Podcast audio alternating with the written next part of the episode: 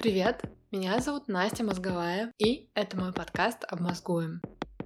Сегодняшний эпизод очень особенный для меня, потому что, как мне кажется, в нем я говорю о том, что давно хотела сказать и пыталась говорить в своих текстах в блоге или в том же Инстаграме, но не могла сформулировать достаточно обширно, глубоко, комплексно. И поэтому я очень рада тому, что он готов, и сейчас ты его слушаешь.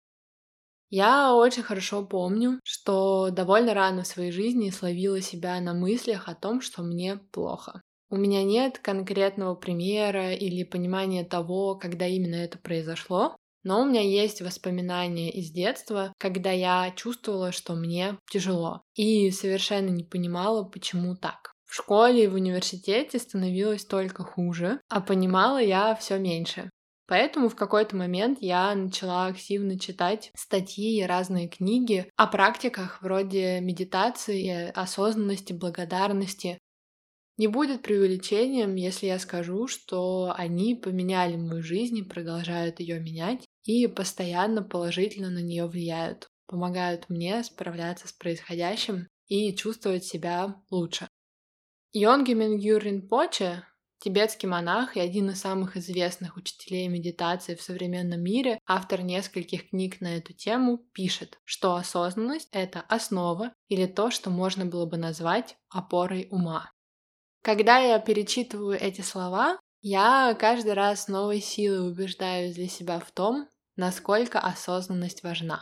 Учитывая то, насколько нестабильна и непредсказуема наша жизнь, лично мне очень хочется совершать действия для того, чтобы опора моего ума была как можно более крепкой. И поэтому я продолжаю изучать тему осознанности и практикую ее на регулярной основе разными способами.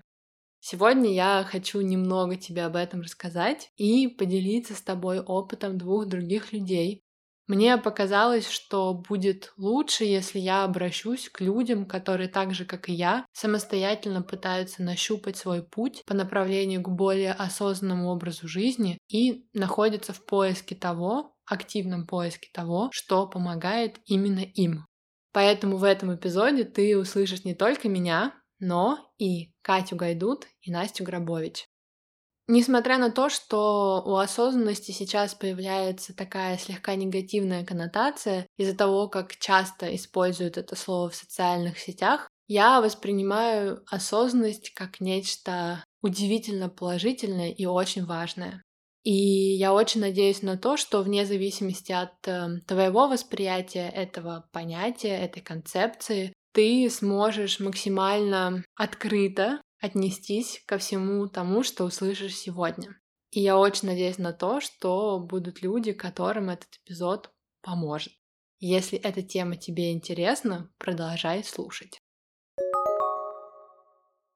В моем новом списке хорошего однозначно будет то, о чем я собираюсь тебе сейчас рассказать. Дело в том, что у этого эпизода есть спонсор, шведский бренд Дэниел Веллингтон. И в связи с этим я хочу рассказать тебе небольшую историю из моего детства. Когда я была маленькой, моя мама дала мне поносить свои серьги, одну из которых я, к сожалению, потеряла в море. Тогда моя мама не показала мне своего расстройства, но когда я спросила ее о том, откуда у нее эти серьги, она рассказала, что купила их на свою первую зарплату, которую заработала в 16 или 17 лет. И несмотря на то, что мне самой тогда было не больше пяти, я ощутила расстройство и горечь из-за того, что потеряла вещь с по-настоящему особенным смыслом для самого дорогого в моей жизни человека. И тогда же решила, что когда я вырасту, стану большой и начну работать, на свою первую зарплату обязательно куплю маме подарок. В 16 лет я заработала свои первые деньги, сделав перевод для телевизионной программы «Неделя моды» с Дарьей Шаповаловой, а потом получила за это 100 долларов, добавила часть своей студенческой стипендии и купила для мамы часы. Я до сих пор вспоминаю об этом с теплом и радостью и думаю, что потратила свои первые заработанные деньги наилучшим образом, потому что нет ничего приятнее, чем делать подарки своим близким. Но я также понимаю, что затраты должны быть разумными, и поэтому сама постоянно высматриваю выгодные предложения. Сегодня у меня для тебя есть именно такое. Используй промокод «Обмозгуем» для того, чтобы получить скидку в размере 15% на весь ассортимент Daniel Wellington, то есть не только на часы, но и на аксессуары. Промокод действует на официальном сайте danielwellington.com, доступном на русском языке, и в магазинах Daniel Wellington, которые уже есть в Москве, Санкт-Петербурге и Екатеринбурге. Кстати, промокод суммируется со всеми актуальными акциями и будет активен до 31 декабря этого года. Промокод и ссылка на онлайн-магазин уже ждут тебя в описании к эпизоду. А теперь давай продолжим разговор про осознанность и благодарность, йогу и медитацию.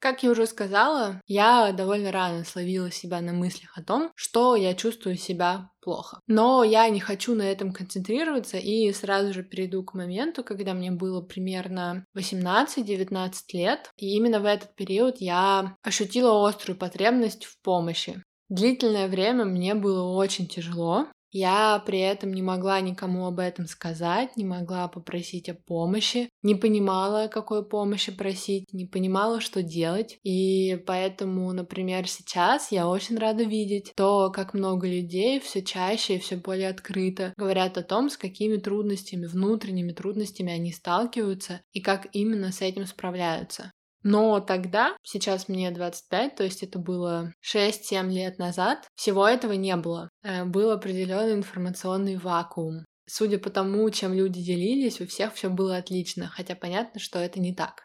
Осознав окончательно, что очень нужно что-то делать самой, я начала искать информацию. И в итоге пришла к текстам о нашем мышлении, начала читать о том, как много негативных мыслей прокручиваем в своей голове, и проанализировав то, что происходит у меня в мыслях, поняла, что я действительно практически всегда думаю о плохом.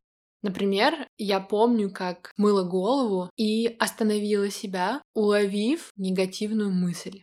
После этого я стала обращать внимание и поняла, что чаще всего мои мысли уходили куда-то в негатив, что чаще всего, когда в моей голове происходило что-то неосознанное, это было связано с моими переживаниями, проблемами, страхами, а не чем-то хорошим. И, соответственно, у меня практически всегда было ощущение, что с моей жизнью что-то не так, или что со мной что-то не так.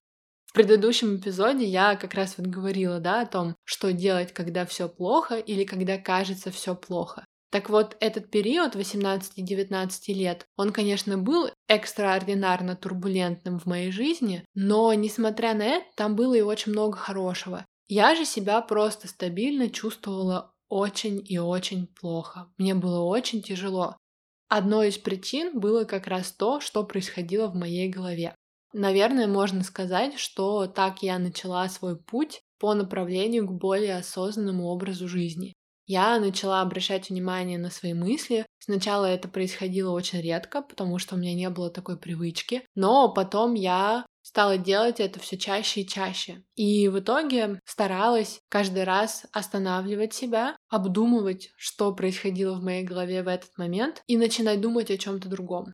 Если ты слышишь об этом впервые, то может показаться, что это что-то совершенно неестественное и ненормальное, и что дико вкладывать себе в голову какие-то мысли, которые у тебя там не оказались естественным образом сами по себе. Но на самом деле это все-таки не так. Приведу простой пример. В английском есть слово ruminate. Я и очень многие люди склонны к тому, чтобы постоянно прокручивать в своей голове какие-то последние события. Я с кем-то разговариваю и говорю что-то не то. В моменте я это не понимаю, но потом, когда заканчивается разговор, мне в голову приходит мысль о том, что стоило бы сказать. Возможно, это что-то более интересное, возможно, это что-то более подходящее в каком-то контексте, возможно, это что-то, что мне было бы важно озвучить, но я этого не сделала. Окей, эта ситуация уже прошла. Если это критично важно, я могу обратиться к этому человеку, написать или позвонить и озвучить то, что не сделала в начале. Если же это не критично, можно об этом забыть и пойти дальше. Но чаще всего я думаю об этом разговоре еще очень-очень много раз и прокручиваю по кругу один и тот же разговор и свои мысли о том, как паршиво то, что я не сказала то, что стоило бы сказать. Это вызывает у меня ощущение расстройства, раздражения и сомнений в себе. Дальше я думаю о том, как у меня плохо все с коммуникацией и почему же я не умею нормально общаться с людьми. Потом ухожу куда-то совсем далеко и заканчиваю на том, что я просто бестолковый человек, у которого все получается плохо. И когда я начала обращать на это внимание и стала себя останавливать, мне в результате стало полегче. Я из раза в раз повторяла себе, что нет смысла думать об этом, нет смысла прокручивать этот разговор в своей голове. Я могу либо пойти и сказать то, что мне важно озвучить, либо нужно идти дальше. И я не утверждаю, что это работает по щелчку пальцев. Иногда приходится сделать то же самое пять раз, может быть даже больше. Иногда я вспоминаю какие-то такие ситуации много недель или даже месяцев спустя. Иногда даже серьезнее у меня внезапно из-за какой-то детали появляются воспоминания о разговорах и ситуациях, которые были очень и очень давно. И я погружаюсь в эти воспоминания так, как будто бы это что-то, что происходит прямо сейчас и имеет актуальное значение для меня и моей жизни, хотя на самом деле это не так. Как раз вот этот навык, который я стараюсь приобрести последние несколько лет, помогает мне справляться с этими ситуациями и поступать по-другому. И это только один пример, а их на самом деле очень много. В итоге, чем дольше я это делала, тем отчетливее я видела, что начинаю чувствовать себя лучше и что моя жизнь кажется мне лучше. Таким образом, я пришла к пониманию того, что осознанность — это что-то очень важное для меня, это что-то, что я хотела бы развивать в себе и в своей жизни, и что я бы хотела постоянно узнавать об этом что-то новое и прикладывать осознанные усилия для того, чтобы становиться в этом лучше. Через несколько лет после этого я пришла к практике благодарности. Это довольно забавная история, потому что к тому моменту я, опять же, уже читала какие-то статьи и книги про практику благодарности, но не совершала попытки как-то ее ввести в свою собственную жизнь. А потом сидела на Тамблере и заметила посты, которые публиковала одна девушка из Австралии в своем блоге. Периодически она составляла списки хорошего, иногда за день, иногда за неделю.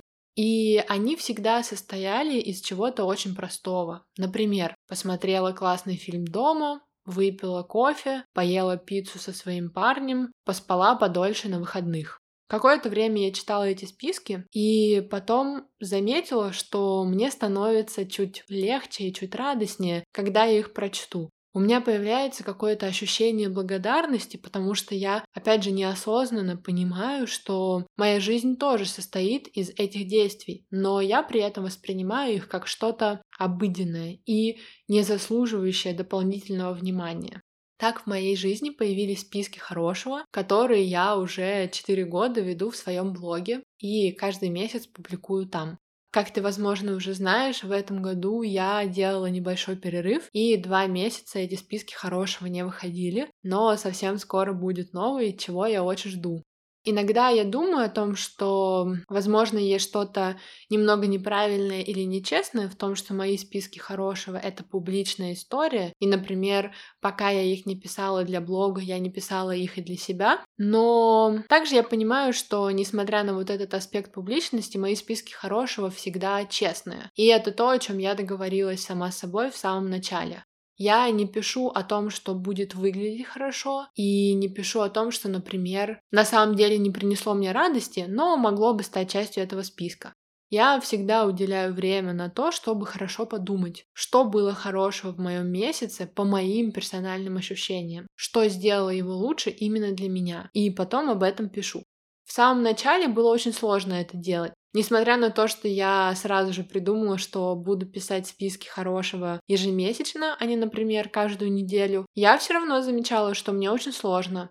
Иногда в конце месяца я сидела и думала, но ничего хорошего не было. Это был просто обычный месяц с большим количеством дел, как-то мне было тяжело, и не то чтобы что-то происходило, писать нечего. Но я опять же договорилась с собой о том, что это будет упражнение, которое может мне помочь. И, соответственно, я, наверное, негласно пообещала себе, что буду стараться его выполнять. Я также понимала, что особенно в периоды, когда сложно найти что-то хорошее, нужно это делать. Нужно и важно. Наверное, за год или два эта практика стала моей привычкой, и я начала получать от нее огромное удовольствие.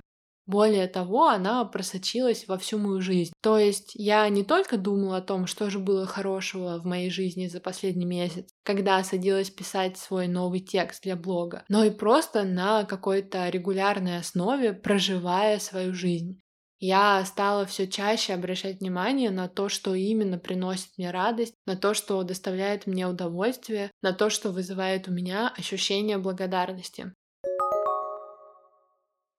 Где-то в промежутке между моим знакомством с информацией про мышление и практикой благодарности я начала снова вести дневник. Вообще это то, что я делала с самого детства, но в какой-то момент перестала, потому что что за глупости, ха-ха, так делают только маленькие девочки, но примерно вот в этом возрасте, 18-19, возможно, чуть раньше, я просто словила себя, опять же, на мыслях о том, что мне очень нужно сказать то, что меня терзает, и мне не с кем об этом поговорить. Нет человека, к которому я могла бы прийти с этими глубокими, тяжелыми переживаниями и поделиться, зная, что меня услышат и поймут, как-то просто примут, а возможно даже поддержат или как-то помогут. И в итоге я просто открыла любой блокнот, который у меня был под рукой, и начала писать. С тех пор я веду дневник на регулярной основе. Это не что-то, что происходит по расписанию или по какой-то структуре. В моей жизни есть эта практика и есть понимание того, что есть пространство, где я могу освободить свою голову. Есть способ, благодаря которому я могу помочь себе справиться с тем, что я ощущаю, и вообще понять, а что именно я ощущаю. И получается, что в промежутке между осознанностью и привычкой обращать внимание на то, что именно я думаю, и практикой благодарности, я начала учиться вообще обращать внимание на то, как я себя чувствую. А потом пошла дальше и начала разбираться с тем, почему я так себя чувствую. В результате для меня стало нормой просыпаться и обращать внимание на то, как я себя ощущаю. И это мне очень сильно помогло, потому что я научилась подстраивать себя и свои действия под мое состояние. Иногда, даже сейчас, я просыпаюсь и чувствую себя очень плохо. Это может быть просто плохое настроение, это может быть плохое физическое состояние, но я чувствую себя хуже обычного, мне тяжело. Если раньше я в такие дни либо вообще не осознавала этого, либо думала, что я слабак, которому нужно заставить себя и которому нужно приложить дополнительные усилия для того, чтобы быть радостнее или энергичнее, сделать больше и так далее, чувствовать себя лучше и вот это вот все, то за последние несколько лет я научилась подстраиваться под это состояние, относиться к себе с пониманием, относиться к себе с добротой и заботиться о себе а в дни, когда мне нужно больше, давать себе больше и, например, делать меньше или просто быть бережнее к себе. Это очень-очень важно.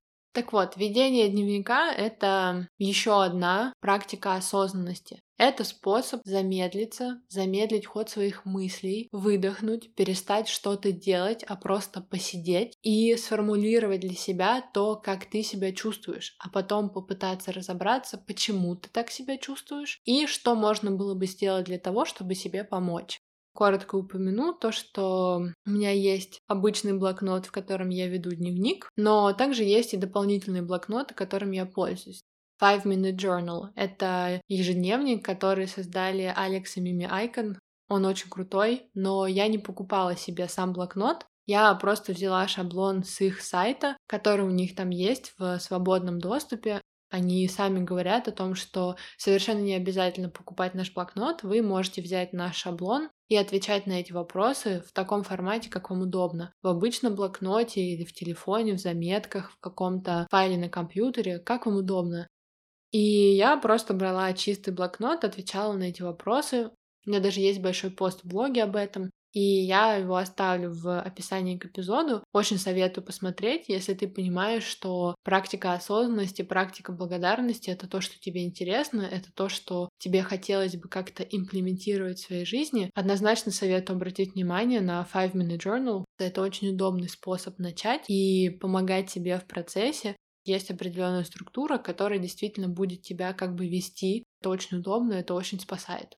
Кроме этого, я вела 100 Days Diary. Это ежедневник, который разработала Варя Веденеева, и он тоже мне очень сильно понравился. Опять же, если, например, ты не хочешь покупать Five Minute Journal или не хочешь отвечать на вопросы в каком-то чистом блокноте, и тебе хотелось бы, что у тебя был какой-то отдельный предмет, где ты занимаешься вот практикой осознанности, практикой благодарности, советую тебе 100 Days Diary, он очень классный. И, кстати, не могу не упомянуть Gratitude Journal, который также разработала и сделала Варя Веденеева вместе с издательством Альпина. Я его пока не начала, потому что получила буквально на днях, но уже пролистала, просмотрела его структуру и нахожусь в таком приятном предвкушении. Сейчас будет небольшая перемена, потому что я хочу дальше поговорить про йогу.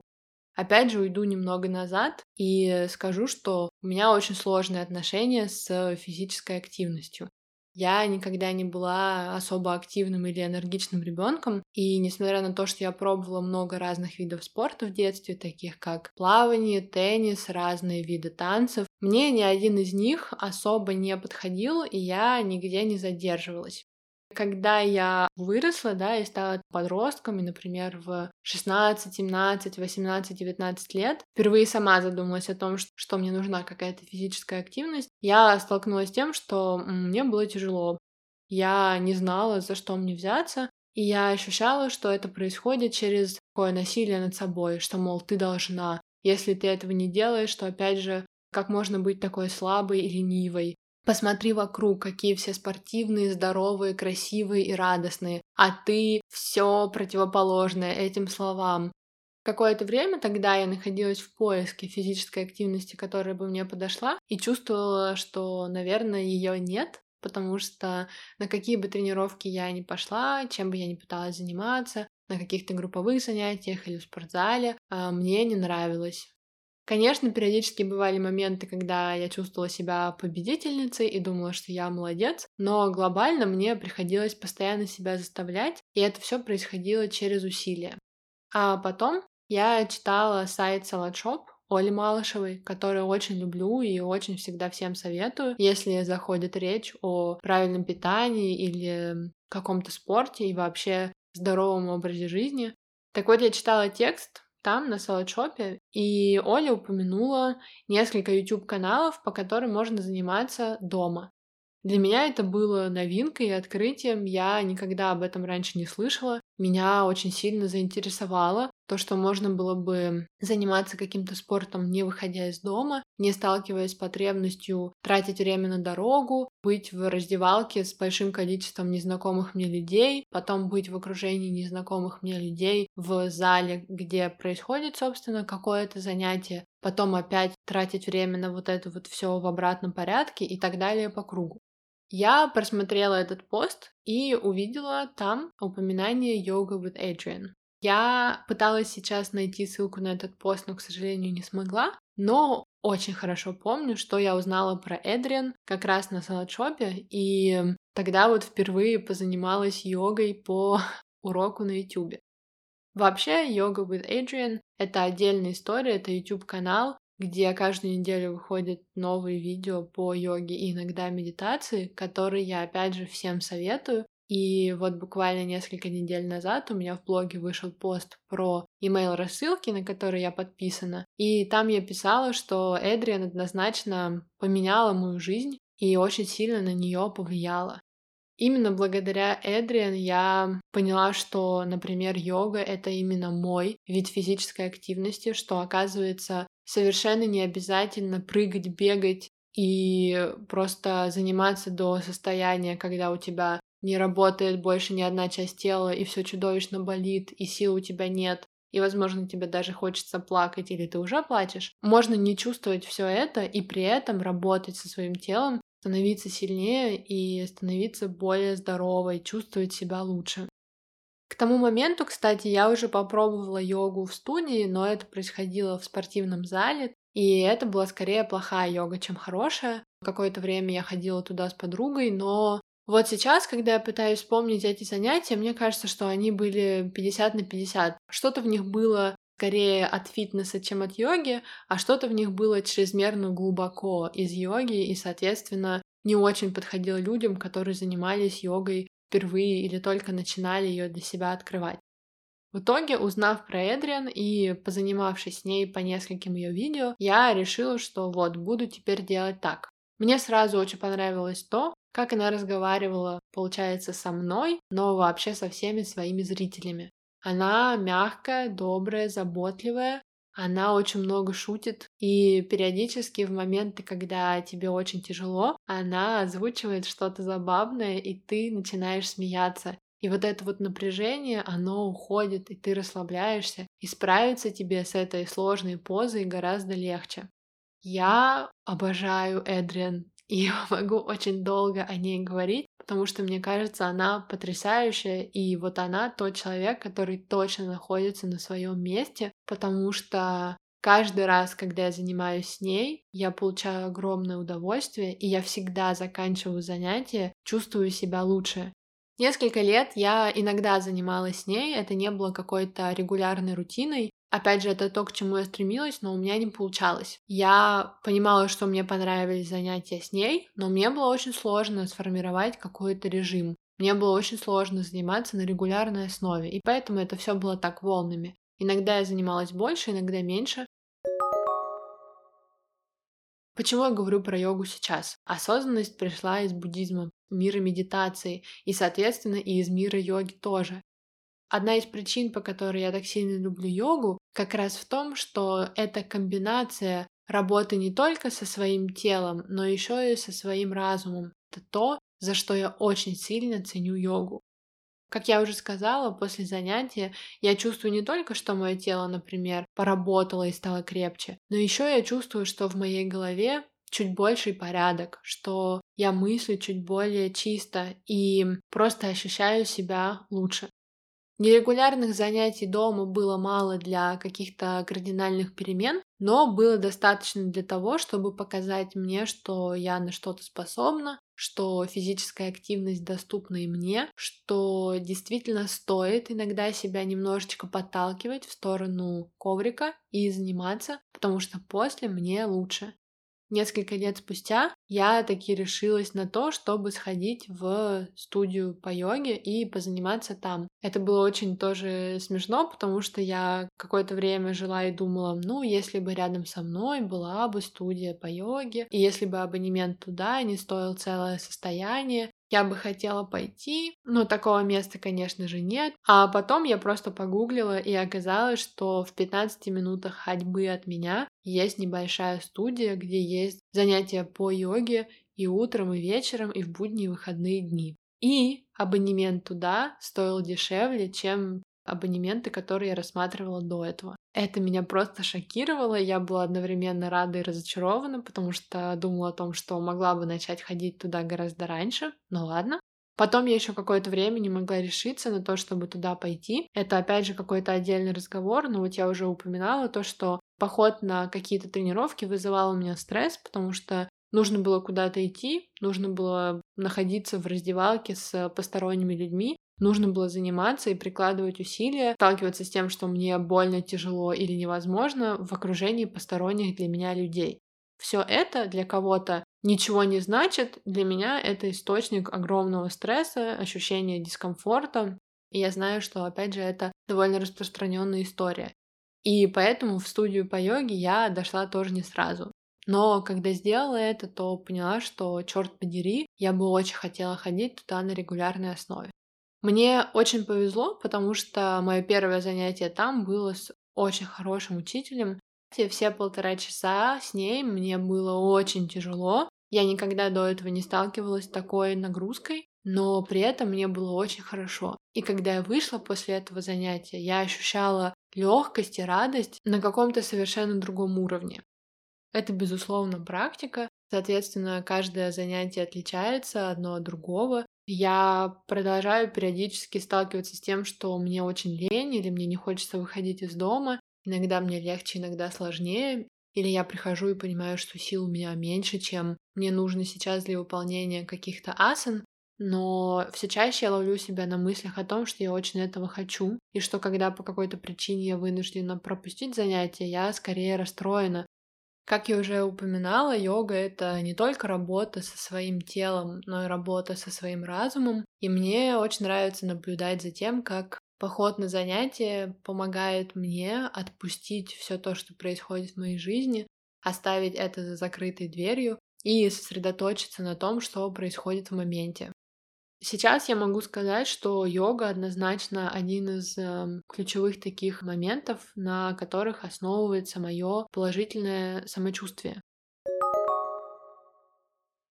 Про медитацию я узнала в связи с другой своей проблемой, а именно трудностями со сном. Опять же, сколько я себя помню, столько я и плохо сплю. Одно из моих воспоминаний из детства, которые почему-то со мной, это очередная ночь, когда я не могу уснуть. Несмотря на то, что моя мама уже потратила очень много времени на то, чтобы уложить меня спать и что-то мне почитать, рассказать какую-то историю. Я никак не засыпаю и в итоге продолжаю ее звать обратно к себе. Она продолжает совершать какие-то попытки помочь мне уснуть. Сейчас мне 25, и я могу сказать, что всю мою жизнь мне сложно спать. Я с большим трудом отпускаю мысли о прошедшем дне или о планах на следующий день. Я очень часто ощущаю напряжение или тревожность, когда пытаюсь уснуть. Иногда я думаю о самых больших своих страхах. В итоге в какой-то момент, опять же, когда мне было лет 18-19, я начала читать про медитацию и узнала про приложения, которые как раз тогда становились популярными все более распространенными с guided meditations. То есть медитации, где есть человек, который говорит с тобой и ведет тебя по этому пути. Я скачала несколько таких приложений, и одно из них — это Stop, Breathe and Think, которым я пользуюсь до сих пор, потому что там есть несколько разных медитаций, которые мне очень нравятся, и они доступны бесплатно, что очень важно. И вот я тогда про него еще несколько других узнала и начала включать эти медитации перед сном. Сначала было, конечно же, очень непривычно, очень странно, но потом я ощутила, что меня успокаивают эти разговоры, меня успокаивают дыхательные практики, которые являются частью медитации, и мне помогает то, что кто-то подсказывает мне, как дышать или как наводить порядок в своей голове, как разбираться с тем, что там происходит. Какое-то время я делала это только перед сном, потом продолжила читать про медитацию, начала думать о том, что было бы здорово медитировать утром или когда-то в течение дня но в итоге увидела, что медитация утром скорее приводит меня к тому, что мне хочется уснуть. Медитация днем иногда не случается из-за водоворота дел, а медитация вечером и особенно перед сном — это то, что я, скорее всего, действительно могу сделать, потому что время перед сном — это как раз период, когда я уделяю внимание тому, чтобы замедлиться, успокоиться и подготовить себя ко сну, а не лежать полночи, пытаясь уснуть. И, соответственно, чаще всего я в итоге медитирую именно вечером. В этом году было 4 или 5 месяцев, когда я медитировала на ежедневной основе, и потом мой рекорд прервался, когда я не помедитировала в день своего рождения в Париже. И с тех пор прошло уже полтора месяца, и я не медитировала все это время, хотя собиралась вернуться к этой практике сразу же после своего путешествия. В конце этого эпизода ты услышишь, после чего я впервые помедитировала за полтора месяца, но пока оставлю это небольшой интригой. Медитация изначально это духовная практика, соответственно, вокруг нее есть такая определенная аура, которая, наверное, делает ее недоступной или какой-то как будто бы священной и, соответственно, неприкосновенной для нас, обычных людей, которые живут в современном развитом или развивающемся мире и ведут совсем не тот образ жизни, который ведут, например, монахи где-нибудь в Тибете. Кто-то может сказать, что guided meditation — это неполноценная практика, или что медитация ради того, чтобы успокоиться, это несерьезно, медитация для того, чтобы помочь себе справиться с негативными эмоциями или трудностями в жизни — это несерьезно. Настоящая медитация — это гораздо более комплексная и глубокая история и так далее. Но я скажу так, я думаю, что если мы относимся с уважением к тем практикам, которые добавляем в свою жизнь, и если мы видим, что они как-то нам помогают и приносят в нашу жизнь какую-то пользу, Для меня это достаточно хорошая и стоящая причина для того, чтобы их продолжать. Я очень хорошо понимаю то, что медитация, которой я занимаюсь, наверное, довольно базовая, так же, как, в принципе, и йога.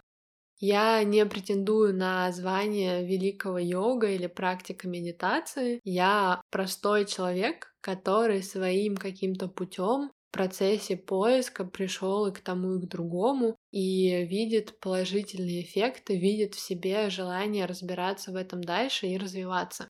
Лично я не хочу осуждать людей за их попытки в этом направлении. Поэтому, если, например, ты пробуешь медитировать, и тебе кажется, что ты делаешь это неправильно, или что ты делаешь это недостаточно хорошо, или что-то еще вот такое, пожалуйста, попробуй отпустить все эти переживания и просто позволь себе заниматься йогой или медитировать так, как у тебя получается. В начале этого эпизода я зачитывала короткую цитату о том, что такое осознанность словами Йонги Мингюра Ринпоче, и сейчас хочу прочитать еще одну цитату, которая мне кажется как раз идеально подходящей с учетом того, что я только что озвучила. Это будут слова из другой его книги, которая называется «Будда, мозг и нейрофизиология счастья». Самое главное — найти практику, которая приносит ощущение спокойствия, ясности, уверенности и покоя, и работать с ней.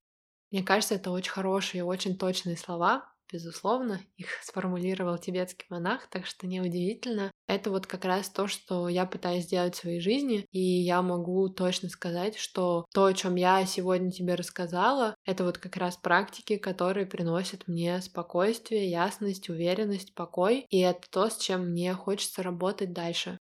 Я наконец-то прекращаю болтать и заканчиваю свою историю для того, чтобы передать микрофон Кате Гайдут. Я решила обратиться к ней за комментарием и пришла к ней с несколькими вопросами. Во-первых, потому что Катя довольно много говорит об осознанности у себя на YouTube-канале и в своем Инстаграме. А во-вторых, потому что этим летом она рассказала о том, что регулярно ездит на специальные семинары, и мне захотелось узнать больше о роли и форме осознанности в ее жизни, а также о том, что же это за семинары и что там именно происходит. Для начала я попросила Катю рассказать о том, как и когда началось ее знакомство с духовными практиками, что ее к ним привело, в каком состоянии она была и из-за чего пришла к ним. Мое знакомство с духовными практиками, йогой, медитацией началось с кризиса кризиса не только моего внутреннего, но и кризиса в нашей стране. Тогда были безумно сложные события, и было сложно с ними справиться. Именно в тот момент я впервые узнала о том, что есть духовные семинары, на которые ездит в том числе моя мама, как-то раньше я этим всем не интересовалась, но тот год как раз была какая-то сильная потребность, и в целом я почувствовала, что психика очень сильно устала, и что я такая вся расшатанная, и я нуждаюсь в определенной опоре, я нуждаюсь в определенной структуре и вообще вот в, в определенной статичности, в каких-то своих убеждениях, в своих ценностях. Было интересно то, что в своем ответе Катя сразу же перешла к семинару, как раз вот который я упомянула, и поэтому я попросила ее рассказать подробнее о том, в каком формате это все происходит, как выглядит день во время таких семинаров, что именно они там делают, как Катя чувствовала себя, когда приехала на такой семинар впервые,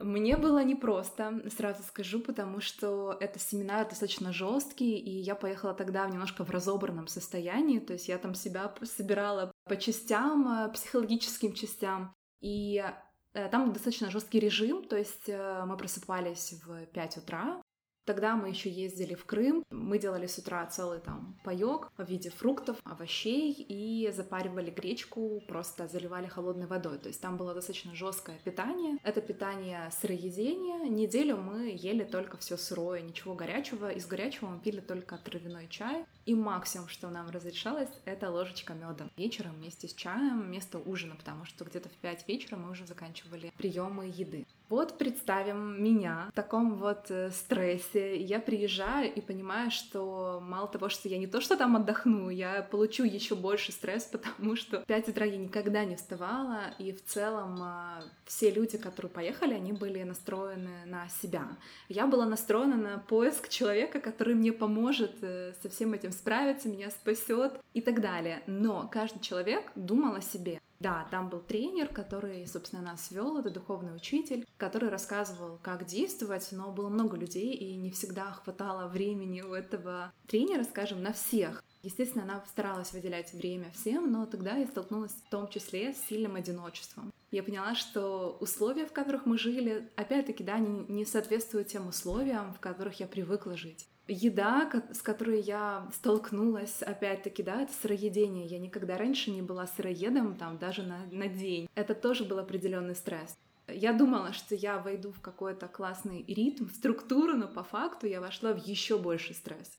Я столкнулась с тем, что у меня был такой сильный адреналин и такой сильный стресс, что первые три дня, мне кажется, я просто была в каком-то таком, вот знаешь, состоянии, как будто я катаюсь на горках американских вот на протяжении трех дней.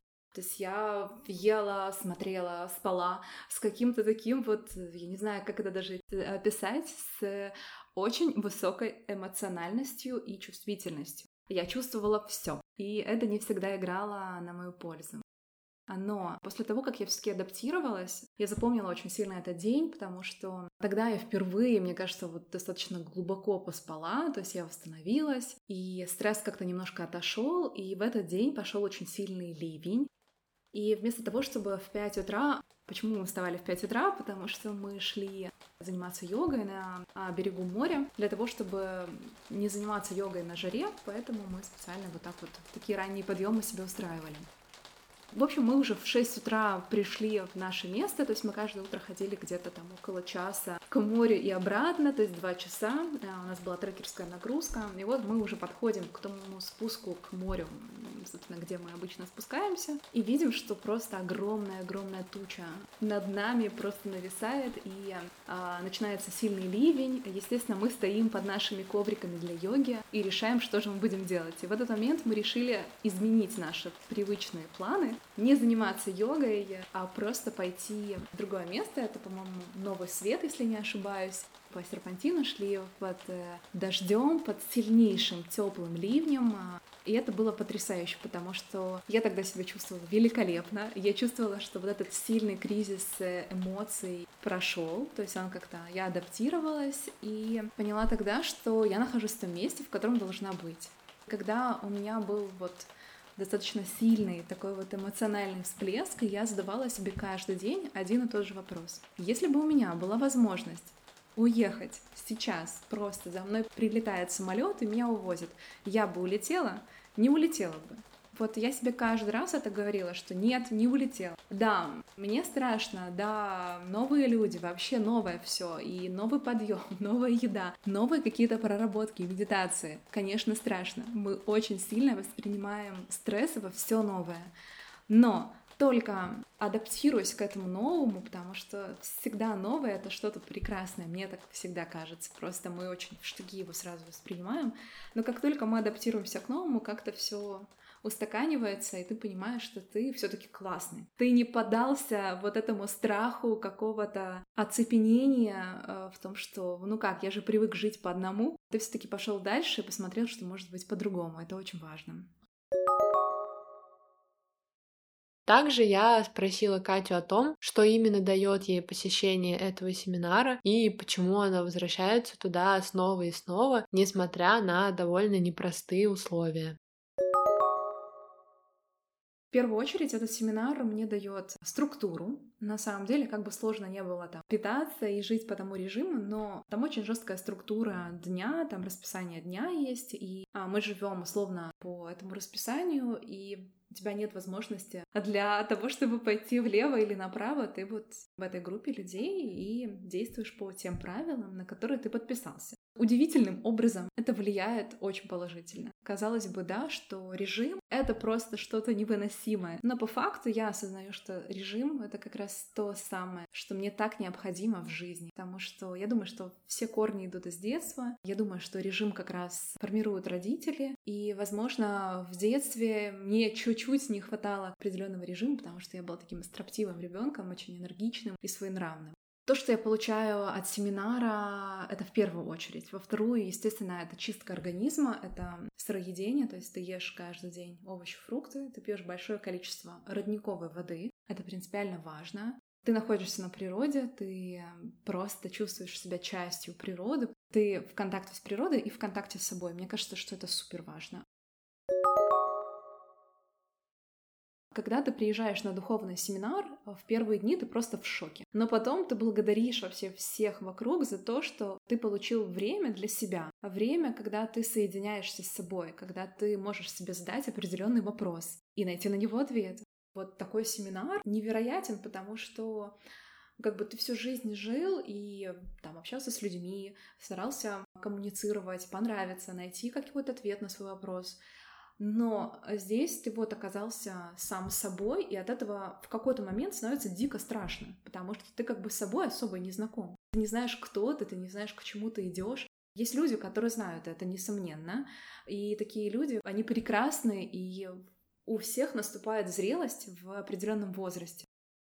Но а, тогда, когда вот э, у нас была революция, я тогда четко почувствовала, что у меня нет вот этой вот моей какой-то внутренней зрелости, моего отношения к ситуации для того, чтобы все-таки сформировать почву под ногами и не подвергаться вот этим внешним факторам, миллиону внешних факторов. Я убеждена в том, что вот эта почва под ногами, она рождается тогда, когда ты понимаешь себя, когда ты понимаешь, кто ты. Я очень хорошо понимаю то, что есть большая разница между нашей повседневной жизнью и вот такими поездками, когда ты уезжаешь куда-то, где твоей главной задачей является вот как раз практика осознанности, да, и другие активности, которые этому способствуют. И поэтому я спросила у Кати о том, что она делает на регулярной основе, какие практики, ритуалы, привычки есть у нее. Конечно же, мне также хотелось узнать, что именно ей это дает. Каждое утро сейчас э, я начинаю с э, медитации и стараюсь вот сейчас возвращаться к утренним прогулкам или пробежкам. Это для меня прям уже такая моя любимая рутина, потому что это тот костяк, это та структура, которой я постоянно стараюсь придерживаться. Я просыпаюсь, естественно, делаю какие-то свои утренние процедуры, выпиваю несколько стаканов теплой воды, обязательно теплой, потому что с теплой водой пробуждается организм. В принципе, теплая вода выводит все токсины. И многие аюрведы или доктора натуропаты, они советуют, если вот вы чувствуете себя простуженным, пейте целый день э, такую горячую воду с лимоном. И э, если кислотность позволяет выпивать воду с лимоном, это будет выводить токсины. Это очень такой классный момент, классный лайфхак. Поэтому с утра я выпиваю пару стаканов э, теплой воды, сразу медитирую 10 минут. У меня нет никакой претензии к себе касательно медитации, в смысле, что у меня очень много мыслей в голове. Я обожаю это время, потому что я прям чувствую вот это состояние, что у меня рой мыслей. И на самом деле, вот когда я выделяю для этих мыслей 10 минут, я как-то плюс-минус понимаю, что я их проживаю, эти мысли, и их становится меньше. И в целом у меня могут рождаться какие-то идеи во время медитации, я выставляю какие-то приоритеты, то есть у меня нет цели во время медитации отключить мозг. Я абсолютно спокойно поддаюсь множеству мыслей, множеству каких-то ощущений, и не вижу в этом ничего страшного. Дальше я съедаю какой-то фрукт или не съедаю и выхожу на прогулку. У меня прямо под домом прекраснейший парк. Я либо бегаю, либо хожу, зависит от того вообще какое состояние и в целом что больше хочется. Делаю потом маленькую растяжку, буквально на лавочке вот тянусь и уже прихожу домой, готовлю завтрак, и у меня так начинается рабочий день. Напоследок я попросила Катю дать совет тем, кто хочет вести более осознанный образ жизни и поделиться источниками информации, которые могут помочь на этом пути. Ничего не советую, очень не люблю советовать, и в целом мне кажется, что вот я выпускаю видео на канале, я там говорю, вот, я вам советую, советую, но в целом я четко осознаю, что все, что я говорю, я советую себе. В целом очень важно это все делать, исходя из себя, поэтому любой мой совет, он не будет особо нужен, мне кажется, человеку, потому что он сам должен понять, что ему более подходит. Наверное, я Э, скажу, что если просто этот человек проснется, не знаю, в 7 утра, и первое, что он сделает, это наденет кроссовки и просто пойдет в ближайший парк, просто 15 минут просто походить, можно взять горячий чай с собой в термокружке, я думаю, что что-то поменяется у этого человека. Да, конечно, будет стресс. Конечно, человек подумает, господи, что я делаю здесь? Никого нет, э, холодно, но что я здесь делаю? Почему я еще не в своей кровати? А, я думаю, что что-то изменится у этого человека, и в целом все новое — это прекрасно. Просто мы привыкли реагировать на это слишком остро, слишком эмоционально, поэтому нужно просто пробовать и искать эм, то, что подойдет. Послушать подкаст, который э, называется Vanessa Wants to Know. В принципе, он духовности, он об осознанности, о тревожности, о тревожности в современном мире, как с этим справиться. Это англоязычный подкаст. Мне кажется, что такой микс можно совместить и прокачку немножко своего языка английского, и получить ценную для себя информацию. А, советую книгу «Эссенциализм. Путь к простоте», «Магическая уборка», потому что прекрасное расхламление никогда никому еще не помешает. Недавно читала книгу про аутентичность. Я всегда советую Танина Гуэра. Я очень люблю этого сценариста, художника, писателя. У него очень-очень много разных званий прекрасных. Почитайте его тексты, и они очень искренние, по-детскому прекрасные и такие супер настоящие. Что я еще посоветую? Советую искать исключительно по своему запросу и смотреть, откликается ваш, вас это или нет. Мне кажется, что иногда не нужно себя мотивировать, искать какие-то ответы в этих книгах, а можно просто найти то, что тебе нравится, и кайфовать от этого, чего и всем очень желаю. Кажется, с ответов Кати нужно было начинать этот эпизод, потому что сам по себе ее голос успокаивает, замедляет и способствует тому, чтобы почувствовать себя чуть лучше.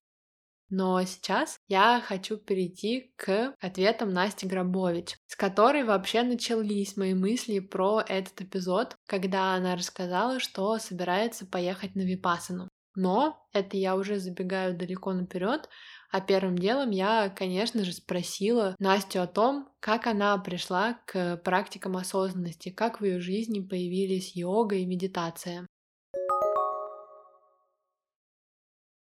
Когда мы находимся не в очень ресурсном состоянии, то мы начинаем искать то, что может нас спасти и помочь. Это может быть психотерапия, это может быть медитация, это может быть йога и другие духовные практики. И мне кажется, что именно в таком состоянии я и была, когда первый раз начала какой-то постоянной основе заниматься йогой.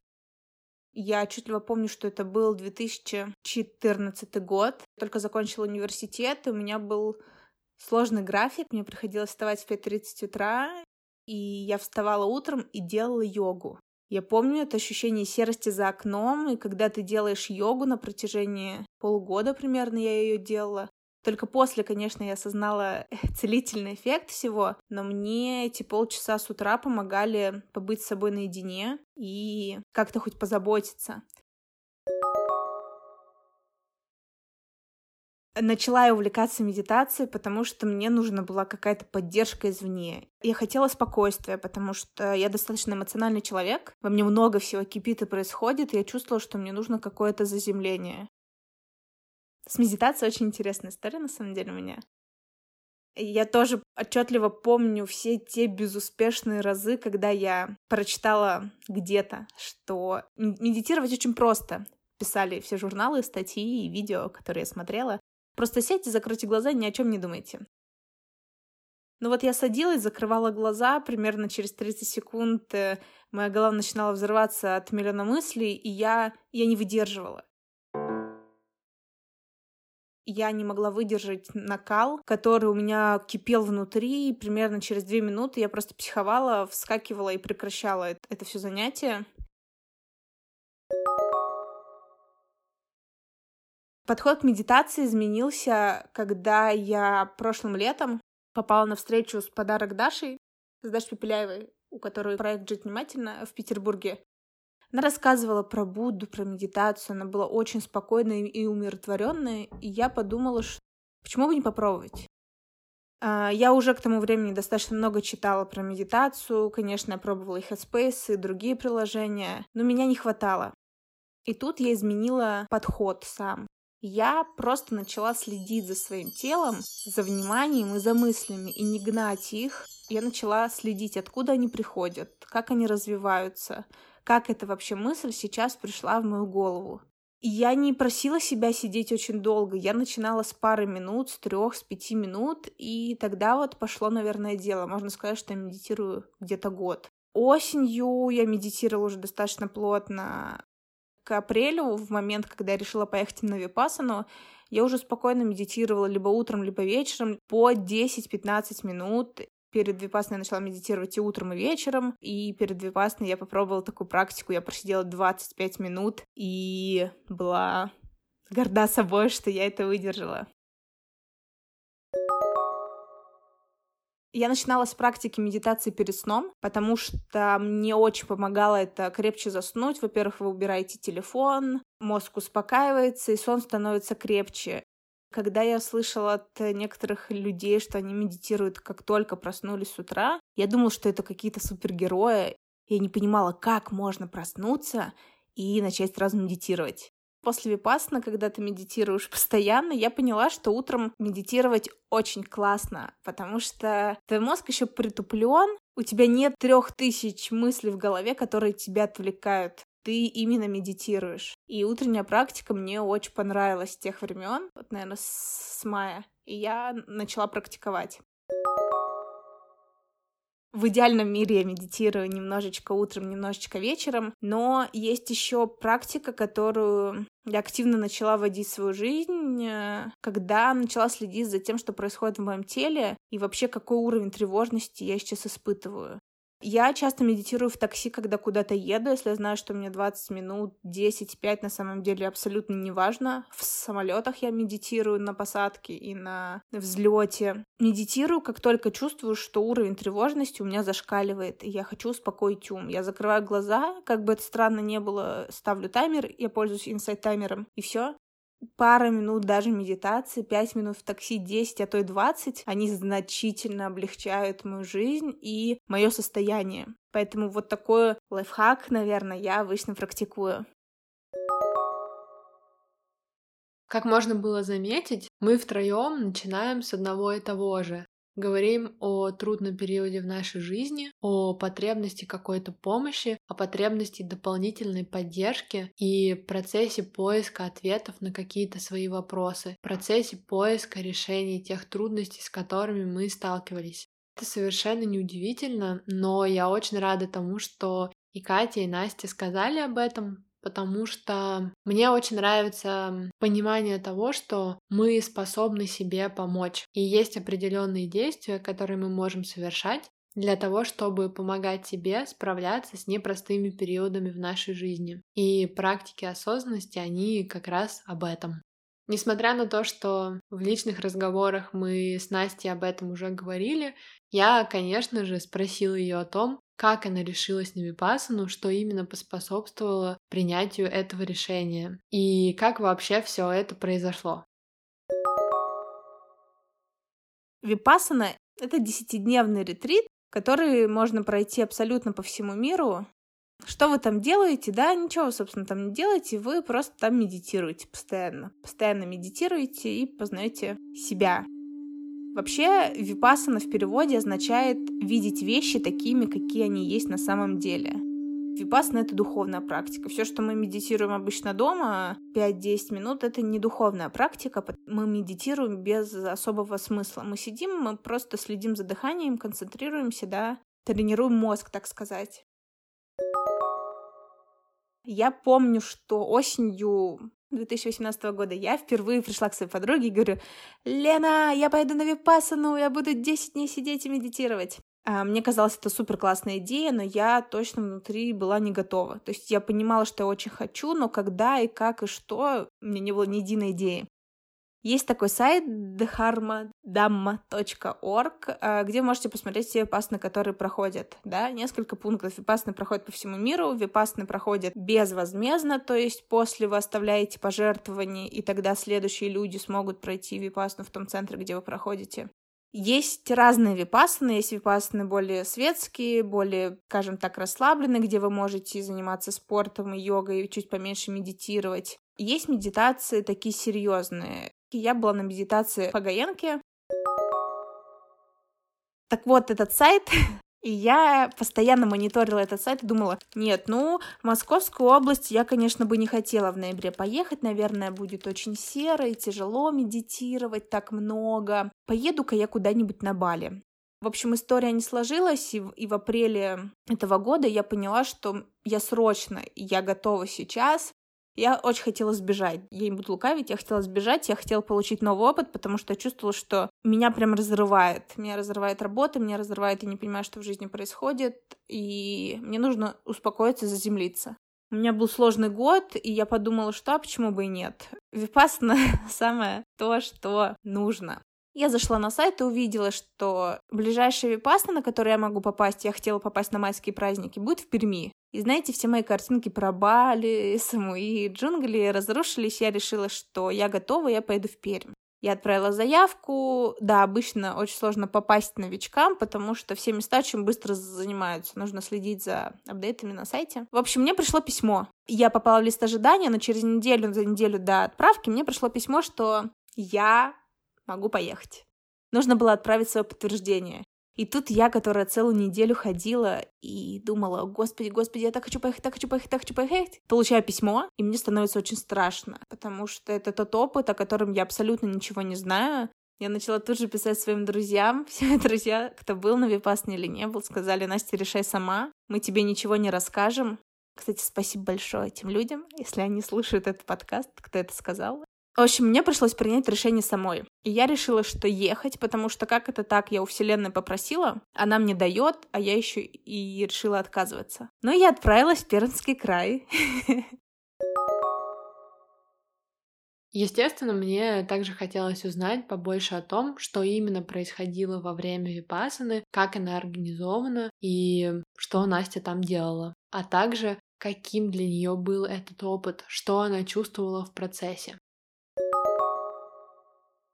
Почему я говорю, что випасна — это духовная практика? Потому что помимо того, что вы медитируете 8 раз в день в общей сложности, это 10 часов, то есть э, первая медитация начинается в 4.30 утра, последняя заканчивается в 9, и вы идете, в принципе, ложиться спать. Помимо этого есть ученики Гаенки, которые вам объясняют, что вы вообще делаете. Они вводят вас в курс медитации, вы начинаете следить за ощущениями в теле, через несколько дней вы начинаете практиковать медитацию с твердым намерением, это когда вы сидите, стараетесь не двигаться. И вечером на лекциях, это все в записи, в записи Гаенки, в переводе, они одни и те же абсолютно по всему миру, прослушиваются людьми, вам объясняют, чего вообще через эту медитацию вам хотят объяснить, чего вы можете достичь. Можете достичь спокойствия, очень много разговоров про влечение и привязанности, и о том, что мы привыкли делить все, что происходит на хорошее и плохое, особенно ощущение в теле. А этого хорошего и плохого, его как бы нету. Можно наблюдать за тем, что происходит. И когда ты сидишь, постоянно медитируешь, тебе неудобно, господи, ты не можешь усесться. Конечно, это борьба. Это постоянная борьба, накрывает абсолютно по-разному приходят три тысячи мыслей в голову, какие-то проекты, воспоминания из детства. Хочется плакать, иногда орать. Люди некоторые не, выдерживают и уходят. И есть несколько условий, которые вы обязательно должны выполнять. Вы не разговариваете все 10 дней, у вас нет никаких гаджетов вообще абсолютно, никакого телефона вы не можете писать, вы не можете заниматься спортом, вы только медитируете, спите немножечко и, и идите пару раз в день, и все. Я сейчас так рассказываю, как будто бы это какой-то ужас, но на самом деле нет. Я безумно рада, что я решилась на этот опыт. Я могу с уверенностью сказать, что моя жизнь разделилась на до и после теперь. Отдельной главой, конечно же, является разговор о том, что человек после такого опыта, как випассана, ощущает после его завершения. У тебя обостряются абсолютно все чувства. Я помню, когда первый раз вышла с випассана и включила песню какую-то в самолете, и не могла поверить, что это моя любимая песня, потому что я как будто бы услышала ее оборотную сторону медали, и я начала слышать те звуки, инструменты, которых до этого не слышала. Конечно, мир казался безумно ярким, но как бы то ни было, очень быстро тянулась в жизнь, но практики мне помогали оставаться на плаву. Я бы хотела сказать о своих двух главных выводах после випассаны. Очень важно то, что решение туда поехать я приняла сама, не слушая вообще никого. У меня в голове очень много шумов и разных голосов людей, и я все время как будто бы между ними пыта- пыталась лавировать. Это решение было принято осознанно мной, и только мной, и я собой, конечно, очень горжусь за это. И на Випасане все эти гол- голоса, которые звучали, звучали, с каждым днем они утихали, утихали, утихали, и потом я услышала свой голос, свой ясный, четкий голос у себя в голове, и я услышала о своих желаниях. Это первая мысль. Второе, наверное, эффект после випассаны могу описать так, что представьте, что у вас есть старый буфет. Его прозрачные стенки такие грязные, что не видно, какая вообще там посуда стоит. И тут кто-то пришел и этот буфет намыл. Стекла стали прозрачными-прозрачными, и посуду стало отлично видно. Вот я как этот буфет у меня как будто бы налеплена куча всего было, и я не видела ясности.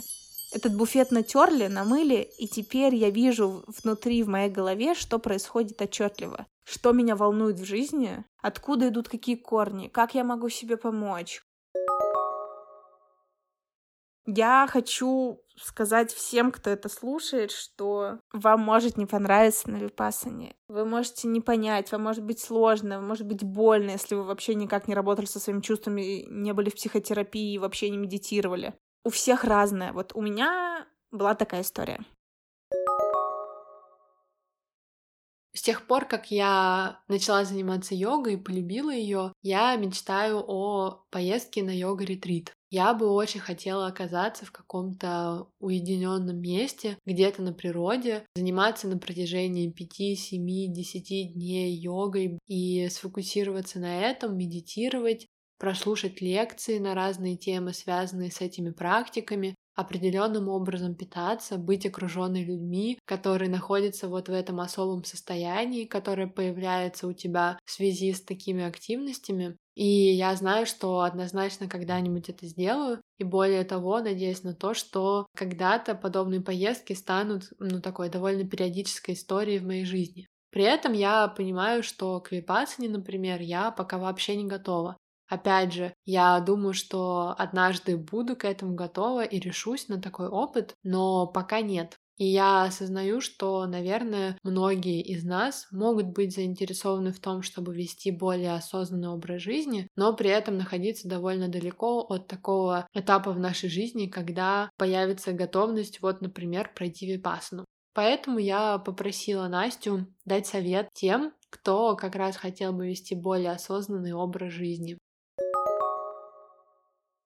Первый шаг — это ответить себе на вопрос, а зачем я хочу вести более осознанный образ жизни? Вот сядьте прямо напишите ответ на этот вопрос. Подумайте и напишите, что для вас осознанный образ жизни. Подумайте, что для вас осознанность. Подумайте, зачем прямо здесь и сейчас вы это пишете.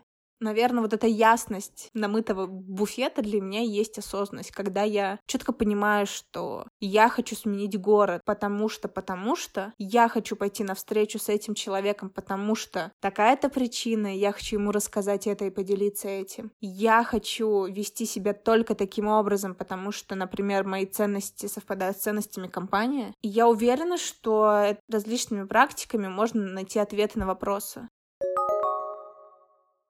А, у меня есть маленький совет, если вы хотите начать медитировать, можно скачать любое приложение, Insight Timer, Headspace, да. Попробуйте не взять целью начать медитировать каждый день. Просто попробуйте медитировать раз в несколько дней. Сесть перед сном, как вам удобно, да, и пять минут побыть с самим собой. Пять минут — это абсолютно ничто, Просто пять минут побыть со своими мыслями, и не надо их гнать. Когда вы закроете глаза, они сто процентов начнут к вам приходить, но не гоните их. Не гоните их никуда, посмотрите, как мысль перетекает из одну в другую, за что она цепляется. Это, мне кажется, такой увлекательный процесс, как в детстве мы гирлянды делали, когда одну за другую цепляли. Мысли удивительно строятся в голове, когда вы пытаетесь начать медитировать. Конечно, когда вы практикуете много, и на випасне я поймала пару раз это состояние очень глубокой медитации, когда ты выходишь и понимаешь, что сейчас произошло что-то абсолютно магическое, никак не связано с успокоением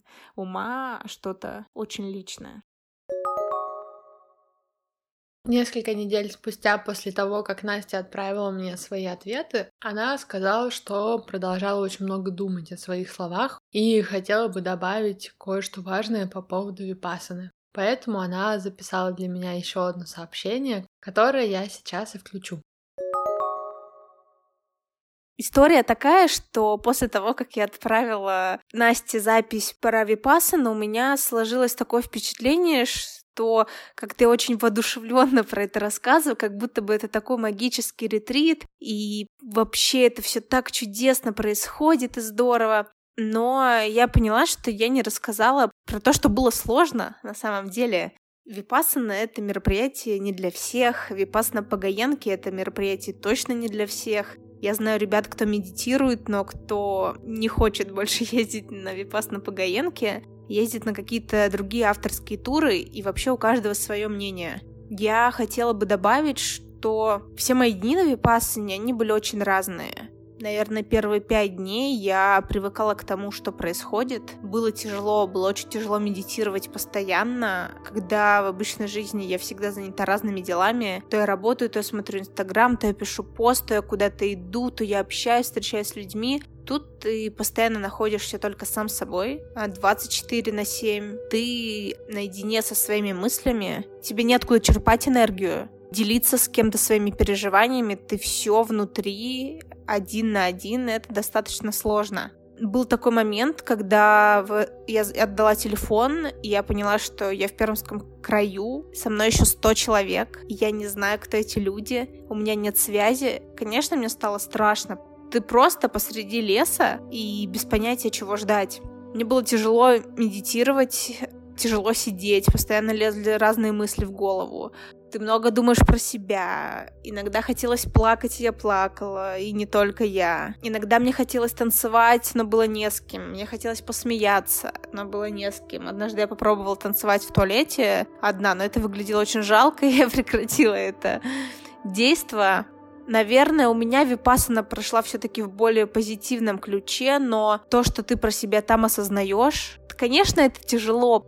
Мне близка теория, чтобы прыгнуть куда-то и шагнуть, нужно сначала провалиться в яму. Похоже, что к апрелю, в концу, я уже упала в какую-то яму, я не понимала вообще, что я делаю. А после випасаны, как заметил мой друг, я стала так философски ко всему относиться, и я очень сильно заземлилась. Наверное, я это уже говорила, но скажу еще раз. Я такой человек по натуре, я близнецы, мне все интересно, мне сложно сконцентрировать внимание, меня много. Поэтому иногда, когда проектов вокруг много, общения много, это меня раззадоривает, и меня уже не остановить. Я лечу на этом поезде, который несется просто сломя голову. Не знаю, что с этим делать. Випасна меня очень сильно заземлила. Я действительно услышала себя, и после, наверное, возвращения, еще месяц я была вот в таком спокойном состоянии, а потом я начала думать о том, от чего я вообще хочу. Ну и, наверное, то, что сейчас не в Петербурге, а в Москве, это показатель того, что я услышала свои собственные желания. Я, наверное, советую попробовать випасну всем тем, кто ее хочет попробовать. Это не так страшно, как может показаться или как мне казалось. Сейчас я серьезно думаю о том, чтобы еще раз пройти ее. Это, наверное, самый ценный подарок, который можно подарить себе. Побыть 10 дней с собой. Не в отпуске, не на пляже, не в путешествии по городу. Побыть просто с собой. Потому что я, наверное, никогда в жизни не была одна и наедине со своими мыслями. Только вот, когда я была на Випассане. Поэтому вот, наверное, все, что я хотела сказать. Вообще просто желаю практиковать побольше медитацию и бережно и очень-очень аккуратно относиться к своему э, ментальному здоровью и к себе в целом. После того, как я прослушала все то, что ты слышишь сегодня, я очень много об этом думала. Очень много думала про каждую озвученную мысль, про весь этот опыт. И в очередной раз размышляла о том, насколько важно то, какими людьми мы себя окружаем и чем наполняем свое информационное пространство. И если ты помнишь, когда я рассказывала про медитацию, я упомянула, что у меня был перерыв, но он закончился. И я обещала тебе рассказать, при каких условиях это это произошло. Так вот, это произошло как раз в день, когда я наконец-то прослушала ответы Насти и прожила вместе с ней вот этот вот путь от знакомства с медитацией до регулярной практики на ежедневной основе. Я слушала ее и понимала, что мне тоже очень этого хочется. И в итоге, когда закончила дела, позанималась йогой вместе с Эдриан у себя дома на моем коврике, а потом помедитировала. Закончила этот день, ощущая легкость, радость и благодарность. Благодарность. За то, как много информации полезной, толковой, действительно ценной информации вокруг нас сейчас есть, благодарность за то, с какими людьми я знакома и общаюсь благодаря интернету. Некоторыми из них я даже никогда не виделась лицом к лицу, как, например, с Настей, но при этом нашла очень много точек соприкосновения и ощущения определенной духовной близости и благодарность за свое желание, свою готовность совершать какие-то действия для того, чтобы чувствовать себя лучше, жить лучше, чувствовать себя наполненнее, получать больше удовольствия от своей жизни, наслаждаться тем процессом, которым является эта жизнь. Напоследок я хочу напомнить тебе о том, что спонсор этого эпизода – шведский бренд Daniel Wellington. Используй промокод «Обмозгуем» для того, чтобы получить скидку в размере 15% на весь ассортимент то есть не только на часы, но и на аксессуары. Промокод действует на официальном сайте danielwellington.com, который теперь доступен на русском языке, и в магазинах Daniel Wellington. Они уже открылись в Москве, Санкт-Петербурге и Екатеринбурге. Промокод суммируется со всеми актуальными акциями и будет активен до 31 декабря этого года. Промокод и ссылка на онлайн-магазин уже ждут тебя в описании к эпизоду. Кстати, во время своей недавней поездки в Стокгольм я побывала в главном офисе Дэниел Веллингтон, пообщалась с частью команды, насладилась впечатляющим видом с террасы и фикой. Было очень здорово.